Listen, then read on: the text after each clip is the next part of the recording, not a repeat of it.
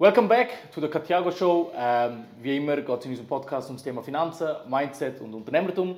Und heute haben wir einen ganz, ganz spannenden Gast bei uns, nämlich den Elias Felchin.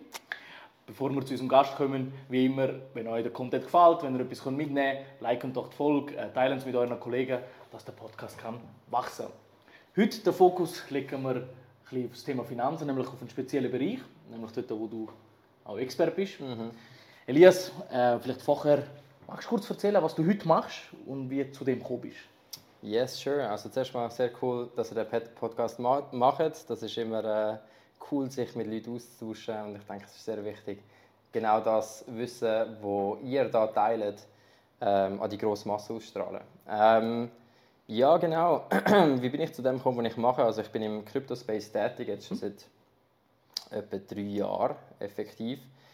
Ähm, und ich bin auf Kryptowährungen gekommen, damals durch einen Kollegen einfach, mhm. wo mir gesagt hat, hey, hast du das schon mal gehört, da Blockchain, Bitcoin und so weiter.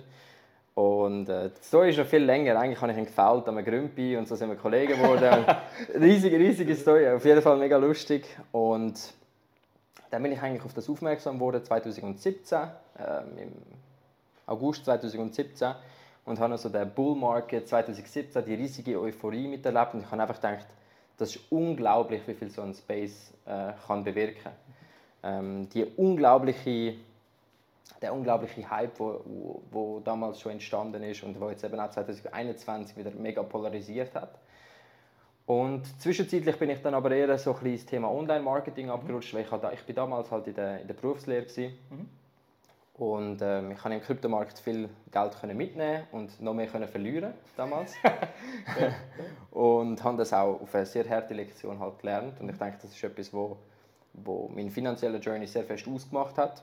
Ähm, und in dieser Zeit habe ich eben, also ich habe für einen Mindestlohn natürlich in meiner Berufslehre gearbeitet und ich habe gewusst, ich, mache, ich will das nicht für immer machen. Mhm. Ähm, ich will eigentlich etwas machen, wo ich je nachdem, wie viel ich investieren tue oder wie, wie viel Energie ich etwas hineinstecke, entsprechend vielleicht ausgezahlt werden. Und so bin ich dann auch auf die berühmte Internetsuche gegangen, online Geld verdienen, okay. so wie es jeder mal gemacht hat. Und bin dann auf das Thema Online-Marketing, Dropshipping gekommen und habe mich so ein bisschen die, äh, in das Rabbit Hole begeben und äh, sehr viel über das Thema gelernt, alles außerberuflich. Bin dann, äh, dann meine Berufslehre erfolgreich abgeschlossen, habe den einen oder anderen Store aufgebaut, nicht funktioniert, aufgebaut, funktioniert und so weiter. Ähm, habe nach meiner Berufslehre in einer äh, Marketingagentur kurz angefangen. Und dann äh, war es lustig, weil wir einen Kunden hatten, ähm, ein CrossFit Center. Und ich habe den Kunden innerhalb von einem Monat von 30'000 Stutz Umsatz auf 120 auf wow. skaliert. Habe aber, aber an diesem Auftrag 800 Franken verdient. Okay. Ja. Und dort habe ich gemerkt, hey, ich muss wieder zurück in das Online-Marketing. Ich habe so viel gelernt, ich bin an so viele Google-Schulungen, Facebook-Schulungen und so weiter und haben dann das erste Mal einen sehr erfolgreichen äh, Dropshipping-Store aufgebaut, wo wir am Tag über 10.000 bis 20.000 Franken Umsatz gemacht haben. Wow. Und das war so mein erstes grosses Erfolgserlebnis, gewesen, auch in diesem Zusammenhang. Und auf einmal ist der, ist der Bitcoin wieder das Thema geworden. Mhm. Und dann haben wir gesagt, hey, mit den gleichen Jungs, die ich eben auch damals den Dropshipping-Store hatte, hey, wir müssen etwas machen. Und jetzt, zwei Jahre später, haben wir äh, ja, dürfen wir eine Softwarefirma ähm, haben mit äh, ja, insgesamt irgendwie 40, 50 äh, Leuten, die daran beteiligt sind und mitarbeiten und ein grosses DeFi-Ökosystem schon aufgebaut haben. Ja, und das ist so etwa mein, mein Werdegang. Ja. Okay. Cool, danke vielmals fürs Teilen. Ähm, ich würde vielleicht noch mal kurz zurück. Du hast gesagt, du bist sehr erfolgreich in dem Dropshipping-Business. Ja, genau. Ähm, jetzt, was würdest du sagen? Vielleicht lässt jetzt jemand zu und sagt, ja, oder hat er auch vielleicht im Google eingegeben, Online-Geld verdienen. Mhm. Ähm, das Thema Dropshipping Shipping und E-Commerce mhm. jetzt im August 2023. Ja. Was würdest du sagen? Funktioniert das noch? Ja, definitiv. Also ja. ich würde sagen, der ganze Online-Kaufsmarkt wird immer größer. Ich hatte gerade so das einschneidende Erlebnis vor ein paar Tagen, wo ich für, so, für, für meine Garage, für meinen Garagenklickser äh, so eine neue Batterie gebraucht habe. Ja. Und dann habe ich gedacht, hey, wo kann ich die Batterie holen? Und dann bin ich so in einen Spezialmarkt rein und habe gefragt, ob, die ob sie die Batterie haben. In dem Zeitpunkt, wo sie gesagt hat, ja, ich schaue schnell, habe ich gemerkt, warte mal, es gibt ja auch Online-Retailer. Und dann bin ich einfach auf Galaxus gegangen und habe sie in einer Minute bestellt und am nächsten Tag ist es bei mir gewesen. Und deswegen der, der Bereich Online-Vertrieb Online wird immer größer. Okay. Und es geht eigentlich nur darum, welche Nische suchst du dir, wie gut baust du es auf und wie groß ist auch dein Skill, ein Brand aufzubauen und Marketingkampagnen zu fahren. Und ähm, ich würde sagen, der Bereich gibt es definitiv noch. Es muss aber schneller, besser und schöner sein. Das mhm. ist einfach ganz wichtig. Man muss sich dort in diesen Skills sehr gut üben und das heißt einfach Web Development muss man können. Mhm. Also nicht einmal, eben, es gibt so, so Shopify-Softwares ja. und so weiter. Ähm, es gibt ja da endlos Möglichkeiten. Es muss einfach sehr gut aussehen, es muss sehr schnell sein, mhm. es, muss, es muss effektiv einfach heben. Ja. Und ähm, ja, ich würde da jedem ans Herz legen, einfach mal das zu probieren. Aber ja, äh, sehr, sehr viel Lernwilligkeit mitbringen, ja. definitiv in mhm. diesem Bereich. Ja. Es gibt ja auch, weiß nicht, Plattform Fiverr, seid ihr sicher? Ja, ja sicher, ja. Und ähm, letztens mit einem Kollegen geredet und dann sind wir mhm. auf die Plattform und dann kannst du eingehen, Dropshipping. Mhm. Dann kannst du ja, auch nicht, zwischen 200 und 1000 Stutz oder so, kannst du einen von Iran oder Pakistan baut Plattform, mhm. äh, baust, baut er äh, einen Store mit, mhm. mit 10 Produkten und mhm. macht Research für die. Ja. Äh, und dann gibt es ja en masse, also Seite für Seite gibt es ja, ja. Das, Ding, das Ding ist dort, also wir haben es auch probiert, mhm. ähm, aber äh, Fakt ist halt, wenn der sich ja einen Store kann bauen kann, der funktioniert, wieso macht er das nicht selber? Echt genau das, ist so, das ist so, das ist so wie das Gleiche wie die Leute, die dir sagen, ich lerne dir traden. Mhm. Also wenn er ja selber traden kann, dann muss er ja also, so macht er es nicht selber. Genau. Ja, genau. genau. Ach geil, okay. Wir, genau die gleiche Frage haben wir uns auch gestellt. Ja, ja, voll. Also, Fakt. Ich, also, gerade in diesem Bereich einfach mal probieren, schauen, was dabei rauskommt. Und, ja. Ja. und sonst, wenn einer mit Dropshipping anfängt, einfach mhm. alles selber machen. Also, Zeit selber, also selber machen in dem Sinn. Zeit selber bauen, Produkt raussuchen und definitiv. vermarkten. Das sind wahrscheinlich die drei Sachen. Definitiv, mhm. definitiv. Und ähm, ich meine, es gibt jetzt so viele Stützen, ob es jetzt ChatGPT ist ja. oder mhm. Research Tools man kann so viele ja, Stütze zur Hand nehmen, die einem helfen, mhm. einen erfolgreichen Store aufzubauen. Und ja, ich würde so sagen, die, meine drei Key-Tipps sind mhm. so äh, spezifische Regionen, ob es jetzt die Schweiz ist oder nicht. Es gibt jetzt gerade, es gibt ja den, ich weiß nicht, sehr viele Leute haben das gesehen, der No-Strip, die No-Strips, hast du die schon mal gesehen? Äh, also so äh, Werbungen, ja. Genau. ja. Genau. Und das ganze Thema, ich benutze No-Strips jetzt auch schon irgendwie seit einem Jahr. Aha. Und ich weiß nicht, vielleicht kennst du Alex Hormozy, der mhm. Dude benutzt die No-Strip schon seit irgendwie vier Jahren. Mhm. Und er hat gesagt, wenn er etwas machen würde, dann so einen Brand aufbauen. Und tatsächlich, tatsächlich habe ich auch so mit dem Gedanken gespielt vor ein paar Monaten. Und auf einmal sind die Jungs gekommen und haben das gemacht. Und ich habe gedacht, das ist so genial. Auch wie sie das vermarktet haben. Sie sind einfach auf die Straße gegangen in Zürich und haben die Leute No-Strip angezeigt und haben gezeigt, dass das Produkt funktioniert. Und eben, um das geht es jetzt eben auch gerade speziell, wenn wir über das Thema reden, ob das Zeug überhaupt noch funktioniert, ob mhm. Dropshipping funktioniert. Es funktioniert definitiv, es muss einfach anders gemacht werden. Mhm. mhm. Früher hast du einfach 5 Stutz Ad-Kampagnen schalten mit irgendeinem Shit-Produkt von AliExpress, funktioniert jetzt nicht mehr. Ja. Okay. Jetzt musst du effektiv noch ein bisschen mehr Research, mhm. Arbeit und äh, auch die Brandbuilding, Marketing, mhm. musst du ein bisschen anders denken. Und ja. ich meine, gerade in der Schweiz, wenn man in der Schweiz unterwegs ist, einer der genialsten Marketing-Genies in der Schweiz wahrscheinlich der Gusti, mhm. wo das sehr, sehr gut ja, umsetzt, ja. Ähm, wo, wo da ganz, wie sagt man, trojanisch Marketing betreibt. Und ja, da gibt es also mega viel, viel Inspirationen da draußen und die sollte man sich auch wenden. Ja, ja es ist nicht nur Geld investieren und dann ist die Reichweite da, sondern eben, du musst für etwas in den Köpfen bleiben. Genau. Äh, und das musst du irgendwie schaffen. Ja, genau. Äh, auf eine neue Art und Weise. Cool, geil, danke für die Insights. Ähm, nachher jetzt eben heute bist du hast das Wort benutzt, DeFi-Ökosystem. Ja, ich genau. Dort dürfen anschließen, was ist DeFi? So. Ja. Wenn du es einfach äh, in einfachen Worten versuchen zu beschreiben, was ist DeFi? Ich bin schon recht oft mit dieser Frage konfrontiert ja. worden. Es gibt einfach keine perfekte Antwort mhm. darauf, aber ich würde sagen, der einfachste Weg, um es zu zeigen, ist, ein ähm, Ökosystem, das dezentral aufgebaut ist, mhm. ähm, wo aber unser ganzes Wirtschaftssystem abbilden mhm. Und wenn jetzt auch unser Wirtschaftssystem denkt, dann denkt man als erstes mal an Banken. Was machen Banken? Sie halten Geld. Mhm. Oder? Ähm, was du auf Banken auch machen kannst, ist, du kannst deine Euro gegen Franken ähm, exchangen, du kannst aber auch Aktien kaufen, du kannst einen Kredit nehmen. Und es ist das Ziel, das alles in einem dezentralen Ökosystem abzubilden. Mhm. Und der große Unterschied zwischen unserem zentralen Ökosystem, Banken, Versicherungen und so und mit Dezentralen ist, das Dezentrale hat keinen kein Besitzer. Okay. Ähm, und klar, irgendjemand muss den Code schreiben, und das ist natürlich alles codebasiert jetzt. Äh, ähm, in diesem dezentralen Ökosystem, das sind keine Gebäude, das sind einfach Codebases, die mhm. auf der Blockchain, auf dem dezentralen ähm, Netzwerk ähm, deployed werden. Wie sagt man deployed? Auf, auf, auf, Ausführt, ja, ja, einfach äh, gemacht werden. Ja, ja, genau, also wie eine Website auf, dem, auf Google gebaut wird oder auf dem Internet ist es, ähm, wird ein Ökosystem oder ein Protokoll auf der Blockchain gebaut und kann dort dann benutzt werden. Und diese Ökosystem bietet dann eben zum Beispiel die Möglichkeit, einen Kredit zu nehmen. Mhm. Du kannst deine Bitcoins hinterlegen und kannst einen Kredit in US-Dollar nehmen. Zum Beispiel. Du kannst ähm, US-Dollar gegen Schweizer Franken ähm, austauschen. Zum Beispiel.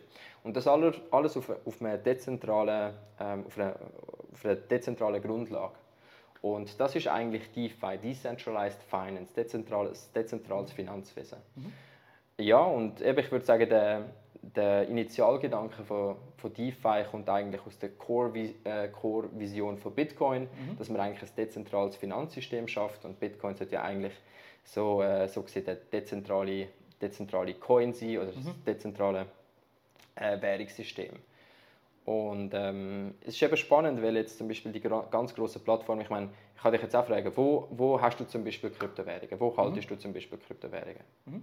Ähm, also gewisse Sachen zentral, also auf, auf einem Anbieter, andere ja. Sachen von Metamask, bei dezentralen Sachen. Mhm. Äh, ja, für beides. Genau, und eben das Spannende ist, indem du eigentlich Bitcoins oder irgendwie andere Coins auf einem zentralen Anbieter mhm. haltest, ist es eigentlich voll, es ist, es ist voll ähm, konträr. Weil genau, zum Grundgedanken. Es, es, Bitcoin und alle dezentralen Ökosysteme sind eigentlich dafür ausgelegt, dezentral zu sein und gleich tut man es nachher wieder auf einen zentralen genau. Anbieter. Mhm. Und das Einzige, was für das spricht, ist Simplicity. Das ist einfach Perfekt. einfacher. Das ist einfach angenehm. Genau. Fact. Mhm. Mhm. Ich habe auch ein paar Coins auf irgendwelchen zentralen mhm. Börsen. Und ähm, eben, unser, unser Ding unser, oder unser Approach war einfach, gewesen, machen wir dezentrale Finanzen so einfach, mhm. dass Leute das nutzen, anstatt zentrale. Dass sie gar nicht mehr merken, dass sie dezentral, ein dezentrales System verwenden. Weil, ähm, ich meine, heutzutage denkst du auch nicht mehr, über welche Masten du dich jetzt einwählen mhm. oder welche IP-Adresse. Oder das passiert einfach. Das passiert einfach, ja. genau. Das, du musst gar nicht mehr darüber nachdenken. Und genau das wollen wir eigentlich für den DeFi-Space mhm. ähm, bauen. Mhm. Ähm, ein dezentrales Ökosystem, das so einfach ist zu benutzen, dass du gar nicht merkst, dass du DeFi benutzt, aber die grundlegende Technologie dezentral ist. Mhm. Äh, du hast schon gesagt, DeFi ist auf einer Blockchain gebaut und genau. die Zentralsysteme sind, sind Institute, sagen wir mal, ja. da sind. Was ist der Vorteil denn, wenn, wenn das Finanzsystem dezentral auf einer Blockchain gebaut ist? Das ist, das ist der, der Grundgedanke dahinter. Ähm, ich vergleiche es gerne so ein bisschen mit, ähm, also wenn man es ganz grundlegend anschaut, ein dezentrales System kann, kann, ist immer fair. Mhm. Kann nur fair sein. Ein, ein, ein zentrales System kann kann gelingt sein, so gesehen. Wenn, du, wenn wir jetzt eine Runde Monopoly spielen und eine ist die Bank und keiner weiß, wie viel Geld der andere hat, dann ist es sehr einfach, dass die Bank einfach irgendetwas macht und irgendjemand hat mal mehr Geld als ein anderer, weil der jetzt vielleicht ein bisschen sympathischer mhm. ist. Oder es, kann sehr viel, es können sehr viele Sachen passieren. Und ähm, in einem dezentralen System ist das nicht möglich, weil man redet von einer Open-Source-Technologie, wo mhm. jeder sieht, was jeder hat. Jeder ist aber anonym äh, der anderen gegenüber. Und ähm, gerade noch der, mit der Implementierung von so Zero-Knowledge-Proof-Sachen, wo du theoretisch ähm, verifizieren kannst, dass jemand jemand ist, ohne zu zeigen, wer die Person ist. Ähm, und gerade Zero-Knowledge-Proof wird in der dezentralen Finanzwelt immer mehr angewendet und findet mega viel Anklang auch, ähm, weil es halt eben einfach im Grunde genommen ähm, ich vergleiche es immer gerne so, ähm, wir stellen uns vor, wir spielen Versteckis mhm. ähm, und du glaubst mir nicht, dass ich in diesem Haus bin ähm, und dann findet man irgendwie eine Möglichkeit, zum ohne, also mit Zero Knowledge, ohne Wissen, ohne eigentlich mhm. zu zeigen, dass ich in diesem Haus bin, dann machst du einfach schnell deine Augen zu und ich komme dich schnell berühren, dann weißt du, ich bin nicht weit weg. Mhm. So weißt du, dass ich nicht betrüge. Und mit solchen Proving-Mechanismen natürlich auf sehr komplexer Mathematik äh, gegründet, ähm, ist es uns möglich, ein dezentrales ähm, Finanzwesen aufzubauen, das absolut transparent, absolut fair ähm, ist und keiner kann theoretisch betrügen. Okay. Also irgendwo durch, dass das dass alles funktioniert, aber immer fair bleibt. Ganz genau, Und ja. jeder auch alles weiß, ohne alles zu preisgeben.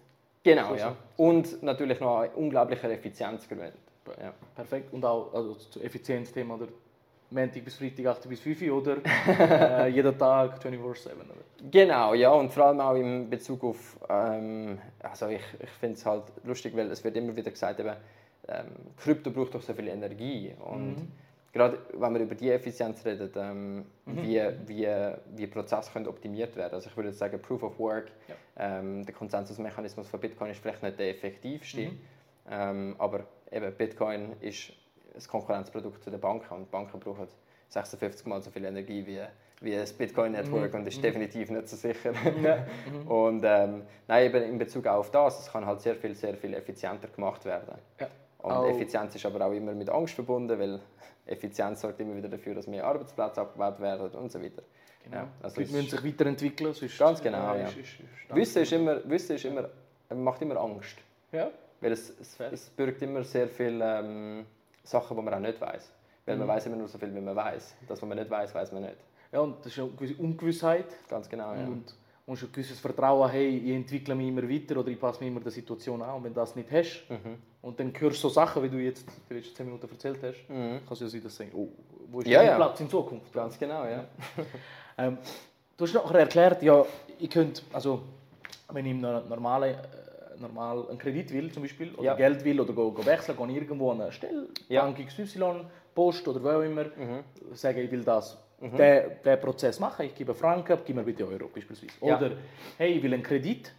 Ähm, du kannst entweder keine bei einer Hypothek hinterleist dein Haus und mhm. kriegst Geld über, oder bei einem anderen Kredit hinterleist du eigentlich deinen Lohn mehr oder weniger ja. äh, und kriegst einen Kredit über und du musst ihn abzahlen. Wenn du nicht zahlst, dann kommen Spenden, Betriebe so. Mhm.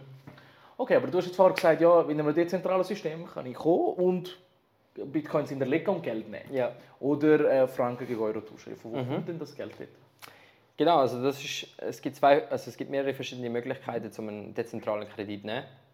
Und das funktioniert meistens mit, ähm, mit Collateralized Stablecoins. Also mhm. dass, ähm, dass das über- oder überkollateralisiert äh, oder kollateralisiert ist. Sprich, wenn du mir ein Bitcoin gibst und ein Bitcoin einen Gegenwert von 20.000 Franken hat, dann gebe ich dir 20.000 Franken in diesem Kredit, oder? Mhm. Ähm, Aber das, wer gibt mir das? Bist das, nicht du dort? Das könnte ich theoretisch einfach aus dem Nichts herstellen. Mhm. Das würde keine Rolle spielen, weil ich habe ja immer den Gegenwert in 20.000 Franken Bitcoin. Das heißt, mhm. ich kann den Wert eigentlich immer gewährleisten. Mhm. Ich kann den Elias Coin machen, mhm. ähm, wo jetzt ein Stablecoin ist, eine stabile, eine stabile Währung, pegged, mhm. also ähm, koppelt zum Beispiel an US-Dollar. Mhm. Und ähm, ich schaue einfach immer, wie viel hat ein US-Dollar Wert, wie viel hat ein Bitcoin Wert. Mhm. Und ich ähm, etabliere eigentlich so einfach, ein, dass, ich schaue eigentlich einfach, dass, der, dass meine Elias-Coin immer 1 zu 20.000 äh, gehandelt kann werden mhm. zum Bitcoin. Und ähm, wenn ich jetzt theoretisch das würde machen, hätte ich eine kollateralisierte Währung. Mhm. Ähm, so wie zum Beispiel. Deckt die Währung quasi? Ganz genau. Es wäre einfach immer ähm, 1 zu 1 deckt. Dann wäre das theoretisch 1 zu 1 kollateralisiert. Was es jetzt eben auch gibt, wie gesagt, ist ähm, überkollateralisierte Währungen. Mhm. Das redet man meistens von Collateral Ratios, dass man zum Beispiel sagt 1 zu 1,5. Das heißt, ich muss, also die, das System oder die Währung ist immer zu mehr als 100% deckt, also zu 150% mhm. zum Beispiel bei 1,5. Und es gibt viele verschiedene Möglichkeiten. Wir haben zum Beispiel auch ein, ein Protokoll mitentwickeln, ähm, wo genau so etwas gemacht wird. Mhm. Das Protokoll heißt DeFi Frank und dort kann man ähm, Bitcoin und Ethereum hinterlegen und kann sich eine, eine Währung minten oder eine Währung, eine äh, Währung wird hergestellt und die gegeben, wo eins zu eins packt an Schweizer Franken ist. Mhm. Packt bedeutet? Packt heisst äh, koppelt. Mhm. Äh, es wird immer der aktuelle Preis vom Schweizer Franken gesucht und die Währung oder der Coin ist einfach immer an das gekoppelt. Und genau, du musst aber, sagen wir jetzt zum Beispiel, wir haben bei uns zum Beispiel ein Kollateralratio von 110% mhm. Minimum. Das heißt, Du kannst theoretisch hergehen und sagen, okay, ich hinterlege jetzt meinen einen Bitcoin für 20.000 Franken, ich nehme einen Kredit für 10.000 Franken, meine Kollateralratio ist so gesehen 200 Prozent. Mhm. Ähm, das ist alles picobello. Mit dem, mit dem, also deine Bitcoins sind dann ja, also dein Bitcoin ist ja dann eigentlich gelockt. Mhm. Du kannst mit dem nichts mehr machen. Mhm. Wenn der Bitcoin aber aufgeht, dann nimmst du den Price Increase mit. Wenn der Bitcoin runtergeht, nimmst du den aber auch mit. Mhm. Du musst also immer schauen, wo ist meine Kollateralratio gerade. Was aber jetzt cool ist, du hast natürlich Liquidität. Du hast theoretisch nicht 20.000 Franken, du hast 30.000 Franken. Weil mit dem Bitcoin willst du jetzt aktuell sowieso nichts machen, mhm. willst du noch ein bisschen halten. Deswegen hast du jetzt gerade nochmal 10.000 Franken, wo du theoretisch nochmal mehr könntest Bitcoin mhm. kaufen Du könntest aber auch andere Möglichkeiten im, im DeFi-Space nutzen, wo du zum Beispiel noch 10% auf dein Geld verdienst, auf, mhm. deine, auf deine Franken. Mhm. Und so, das gibt dir mega viele Möglichkeiten. Und genau die System, wo du theoretisch bei einer Bank hast, hast du auch im dezentralen Finanzsektor. Der einzige Unterschied ist, dass du im, Finanz-, äh, im dezentralen Finanzsektor kein Mensch bist. Also die, du kannst nicht privat äh, gepfändet werden oder Mhm. so Sachen können passieren. Genau, genau.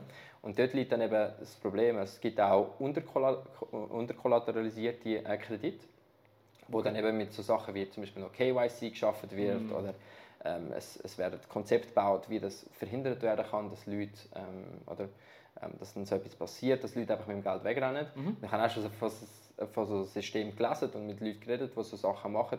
Und ich finde, es, es, hat- es hat halt noch recht viele Löcher Mhm. und ich glaube, gerade in, in, in dem Zeitpunkt, wo dann so Sachen wie Zero Knowledge Proof eingeführt wird, äh, Mhm. werden, werden dann so Themen noch spannender. Ja. Ja. Das heißt, ich kann etwas, das ich habe, das ich jetzt nicht brauchen kann, in der, der Blockchain geben, quasi, Genau, oder dem ja. Protokoll geben und kann im Gegenwert oder je nach Regeln, Ganz wo, genau, wo es ja. aufgestellt ist, kann ich Geld rausnehmen, das ich jetzt frei kann brauchen Ganz genau, ja. Und mit Bitcoin oder was auch immer schafft es trotzdem oder Ganz macht genau, seinen. Weg. Äh, Genau das gleiche kannst du theoretisch mit der Immobilie machen. Ge- Du Genau. kannst deine Immobilien angeben an der Bank und nachher kannst du auf die einen Kredit nehmen. Einen, äh, Kredit nehmen. Okay. Und das ist heute, ähm, heute ja noch relativ, oder man muss sich ein bisschen auskennen, oder? Man muss, Ja, absolut. Äh, Wallets haben, wie tun wir mit diesen Walls, Collateration Ratio, äh, was, man muss ein bisschen Preise im Blick haben, weil sonst kann es sein, dass es, Voll, ja. weil wenn du liquidiert wirst. Ja. wenn das liquidiert bist, das heißt, wenn der Preis äh, durchabgeht, äh, Ganz genau, ja. Mhm. es dir deine, deine Sicherheit, wie es bei der Immobilie auch ist. ja, genau, ja. Und du hast ja gesagt, ihr arbeitet daran, dass das jedermann kann benutzen kann. Wie kann man sich das vorstellen? An was muss geschafft werden heute, Mhm. dass, dass das auch Leute wie der Elektriker, der Bäcker, der, der normale Mensch, Mhm. wo jetzt, ne, also sind alle normale Menschen, aber Menschen, die sich nicht in dieser Branche sich beschäftigen, Ja. sich nicht mit dem auskennen, ja. dass man auch die Möglichkeiten kennenlernt, nicht immer nur muss das Institut haben, wo, wo, Wo das für, für dich verwaltet, wo die theoretisch. verwaltet, sondern Ja. du selber sogar das kannst umsetzen. Ja.